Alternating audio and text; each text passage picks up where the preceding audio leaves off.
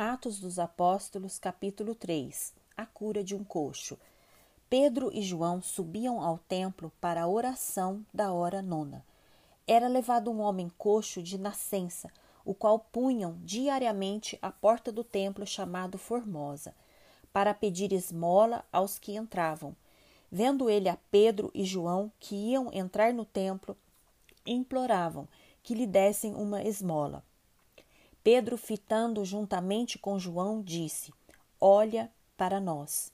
Ele os olhava atentamente, esperando receber alguma coisa. Pedro, porém, lhe disse: Não possuo nem prata nem ouro, mas o que tenho, isso te dou. Em nome de Jesus Cristo, o Nazareno, anda.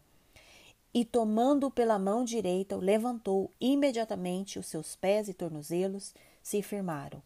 De um salto se pôs de pé, passou a andar e entrou com eles no templo, saltando e louvando a Deus.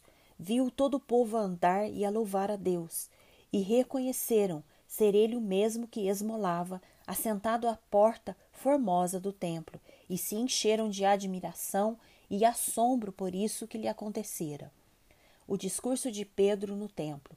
Apegando-se ele a Pedro e a João, todo o povo correu atônito para junto deles, no pórtico chamado de Salomão.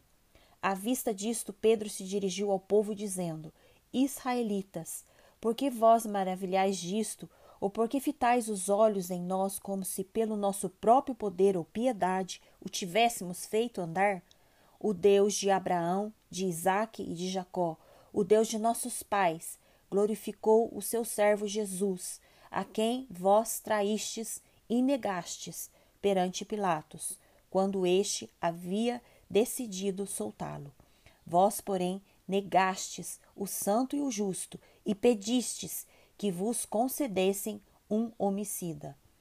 Desarte, matastes o autor da vida, a quem Deus ressuscitou dentre os mortos, do que nós somos testemunhas.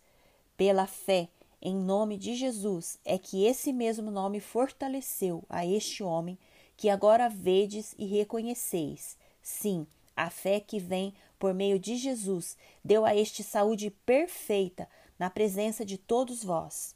E agora, irmãos, eu sei que o fizestes por ignorância, como também as vossas autoridades. Mas Deus assim cumpriu o que dantes anunciara por boca de todos os profetas, que o seu Cristo havia de padecer.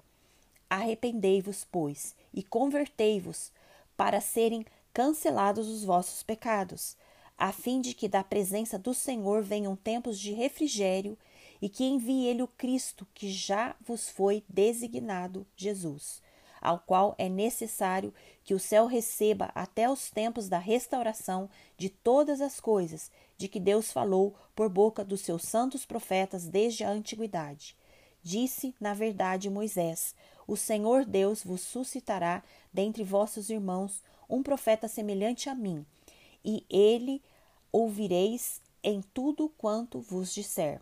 Acontecerá que toda alma que não ouvir a esse profeta será exterminada do meio do povo. E todos os profetas, a começar com Samuel, assim como todos quantos depois falaram, também anunciaram estes dias. Vós sois os filhos dos profetas e da aliança que Deus estabeleceu com vossos pais, dizendo a Abraão: Na tua descendência serão abençoadas todas as nações da terra. Tendo Deus ressuscitado o seu servo, enviou primeiramente a vós outros, para vos abençoar, no sentido de que cada um se aparte das suas perversidades.